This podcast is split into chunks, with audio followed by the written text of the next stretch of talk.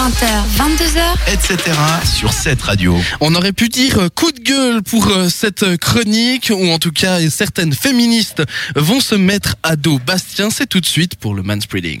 Et aujourd'hui, dire que la pente dans laquelle je me lance est glissante euh, serait un euphémisme. hein, tant cet exercice me semble être une descente d'un toboggan d'aquapark dont la surface aurait été badigeonnée de vaseline.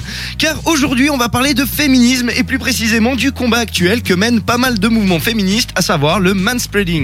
Alors le manspreading, ou étalement masculin en français, est un comportement observable dans les transports en commun qui consiste à s'asseoir en écartant les cuisses en occupant plus que la taille d'un siège. Ce à quoi bien évidemment beaucoup de femmes ont réagi car elles jugent, et à juste raison, qu'elles n'ont plus énormément de place pour s'asseoir. Alors je ne rentrerai pas dans les détails biologiques et morphologiques qui font que la dernière fois que j'ai tenté de croiser les jambes, j'ai manqué de peu de me claquer un testicule, mais j'ai tendance à détester cette nouvelle pratique qui consiste à prendre un comportement certes néfaste, mais au final pas si important, pour en faire un nouveau débat de société tout simplement en lui donnant un nom anglais tel que le fat shaming ou le whitewashing. Car à ce prix-là, moi aussi je peux me plaindre du euh, euh, du poussetting, pardon, hein, à savoir le fait de prendre trois places dans les transports en commun car on a une poussette, du euh, smelling motherfucking, hein, le fait de puer un somptueux mélange de sueur et de matière fécale de cochon par la simple action de lever les bras, ou encore le dans le bus ton gosse me martèle les tibias à coups de pied car il balance ses jambes ing.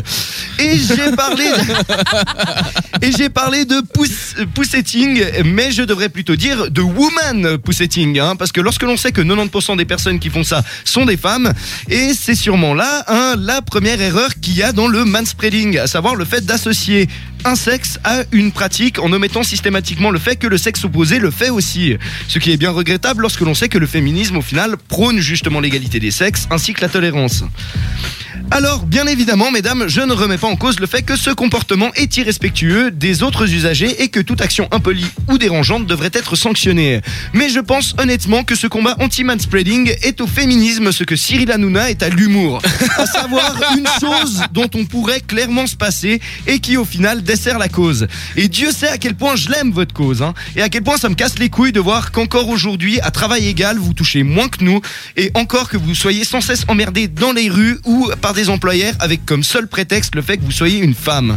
Mais je pense sérieusement aussi que c'est le, que le fait d'interdire l'utilisation de l'appellation mademoiselle ou le fait de gueuler sur la manière qu'ont certaines personnes de s'asseoir pour- vont pas faire avancer en fait le schmilblick.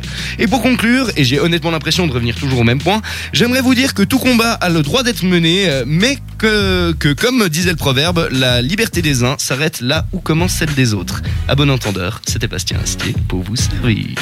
Merci beaucoup, Bastien. Beaucoup de vérité, je trouve, dans ta chronique. En tout cas, très bien. Bravo. Oh, merci.